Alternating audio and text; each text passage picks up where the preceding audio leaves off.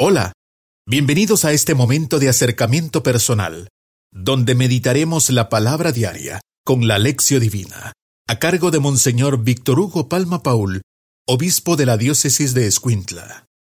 Viernes 23 de febrero. Sálvame, Señor, de todas mis angustias. Mira mi pequeñez y mis fatigas, y perdona todos mis pecados.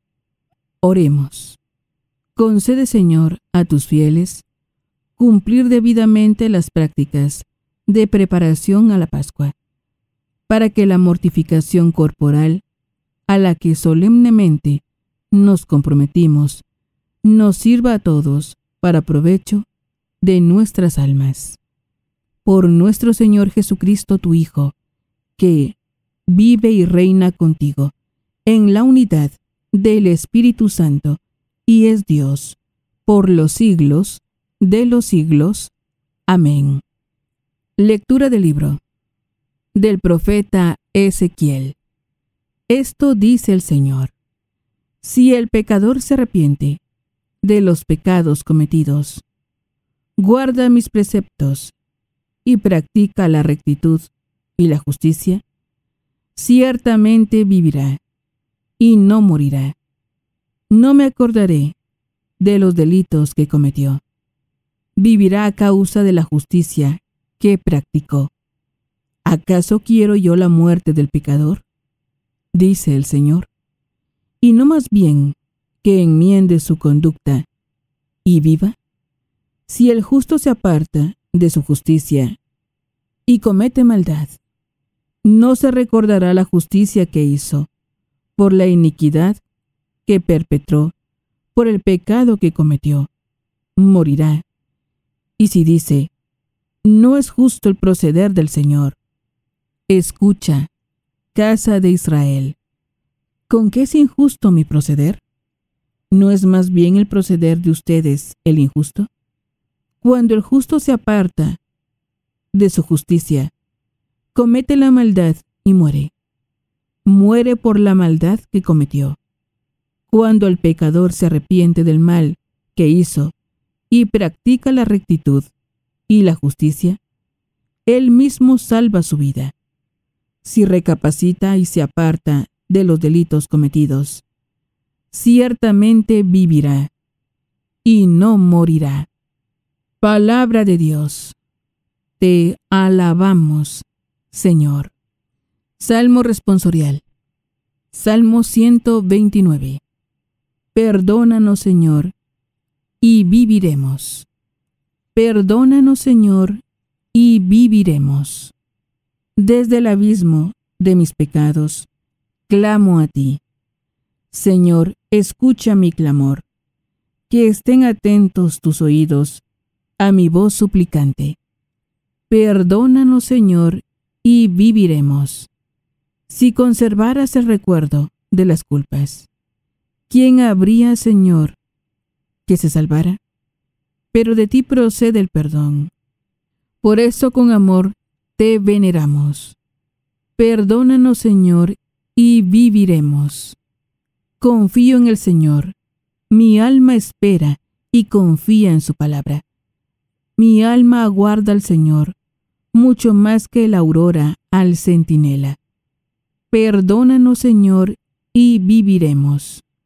Como aguarda a la aurora el centinela, aguarda Israel al Señor, porque del Señor viene la misericordia y la abundancia de la redención. Y Él redimirá a su pueblo de todas sus iniquidades. Perdónanos, Señor, y viviremos. Honor y gloria a ti, Señor Jesús. Honor y gloria a ti, Señor Jesús. Purifíquense de todas sus iniquidades. Renueven su corazón y su espíritu, dice el Señor. Honor y gloria a ti, Señor Jesús. Lectura del Santo Evangelio según San Mateo. Gloria a ti, Señor. En aquel tiempo, Jesús dijo a sus discípulos, Les aseguro que si su justicia no es mayor que la de los escribas y fariseos, ciertamente no entrarán ustedes en el reino de los cielos. ¿Han oído ustedes que se dijo a los antiguos, no matarás, y el que mate será llevado ante el tribunal? Pero yo les digo, todo el que se enoje con su hermano será llevado también ante el tribunal. El que insulte a su hermano será llevado ante el tribunal supremo, y el que lo desprecie será llevado al fuego del lugar de castigo. Por lo tanto, si cuando vas a poner tu ofrenda sobre el altar, te acuerdas allí mismo de que tu hermano tiene alguna queja contra ti, deja tu ofrenda junto al altar y ve primero a reconciliarte con tu hermano, y vuelve luego a presentar tu ofrenda. Arréglate pronto con tu adversario, mientras vas con él por el camino. No sea que te entregue el juez, el juez al policía, y te metan a la cárcel. Te aseguro que no saldrás de ahí hasta que hayas pagado el último centavo. Palabra del Señor. Gloria a ti, Señor Jesús. Es momento de reflexionar con Monseñor Víctor Hugo Palma Paul, obispo de la diócesis de Escuintla. Alabado sea Jesucristo, por siempre sea alabado. Alabado sea aquel que nos pide una conversión a fondo, verdadera, sincera, honesta, para poder renacer en este tiempo de conversión. Amén. Le saluda hermano su servidor, Monseñor Víctor Hugo Palma, obispo de Escuintla, en este viernes de Cuaresma. Los viernes de cuaresma son especiales, aunque el tráfico, la ida a la playa, eh, toda esa política del verano, verano, vamos a consumir, vamos al mar. Eh, la gente hace millones haciendo de este tiempo y de este día una salida a la diversión.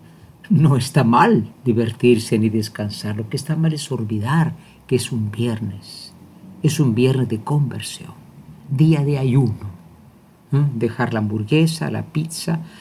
La pobre gente me decía una persona, es que yo tengo que comer esa comida chatarra porque no me da tiempo ir a mi casa. Hacer la comida me sale más barato. Bueno, el veneno siempre es más barato a veces, ¿no? Pero no olvidemos el alimento espiritual de este día. Por esto decimos, ven Espíritu Santo, ilumina mi mente, abre mi corazón, para encontrar en tu palabra a Cristo camino, verdad y vida. Ayúdame a seguir hoy el llamado de Cristo según el ejemplo de María a una vida nueva, según la palabra de Dios, para ser en el mundo un enviado del Señor, un testigo de la fe, un hermano y un amigo, un discípulo y misionero del Padre, del Hijo y del Espíritu Santo. Amén. El Señor llama a una conversión profunda. Me comentaba una persona que tenía muchos años de estar en una vida un poco, de, un poco torcida, bueno, en fin, vicios, malos negocios, pero, pero sentí un llamado de Dios. Me decía, ¿será que Dios me dará una oportunidad? Pues claro que sí. ¿Qué quiere el médico? Sino que el enfermo se cure. Aunque hay algunos que más alargan la enfermedad, más van ganando dinero, pero bueno, esas son deformaciones. Un buen médico quiere que el, el, enfermo, el paciente se sane. Dice el Señor hoy, yo no quiero la muerte del pecador, sino que se convierta y viva.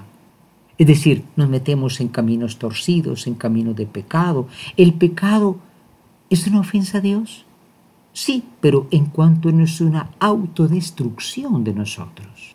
Por eso Dios no quiere el pecado, porque nos destruye a nosotros mismos que lo cometemos.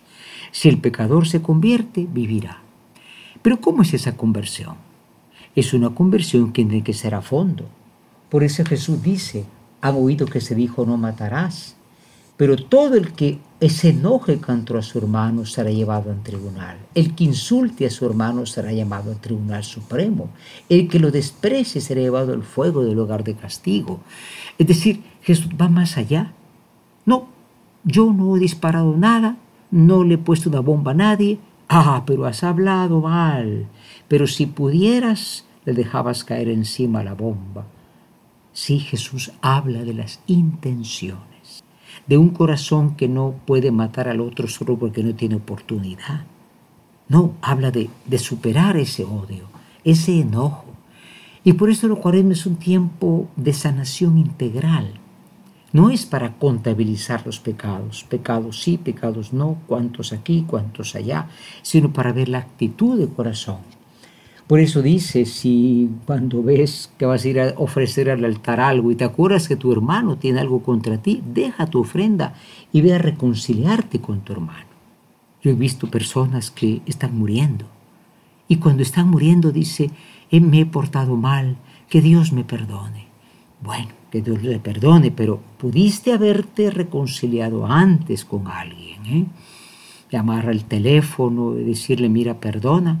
Punto. Me contó alguien que estaba muriendo una persona en otro país, se lo llamó y le dijo, discúlpame, perdóname, estoy muy enfermo, y murió al poco tiempo. Aprovechemos el tiempo de la conversión, pero una conversión a fondo. Preparémonos a la meditación. Hoy en la meditación nos dirigimos dos preguntas. ¿Estamos seguros? ¿Confiamos en que Dios quiere nuestro bien, nuestra conversión, nuestro cambio de vida? Y la segunda pregunta, ¿vamos a convertirnos a fondo? No depende de ti, depende de la gracia de Dios, pero a Dios pidiendo y el camino caminando. ¿Estamos haciendo un camino a fondo?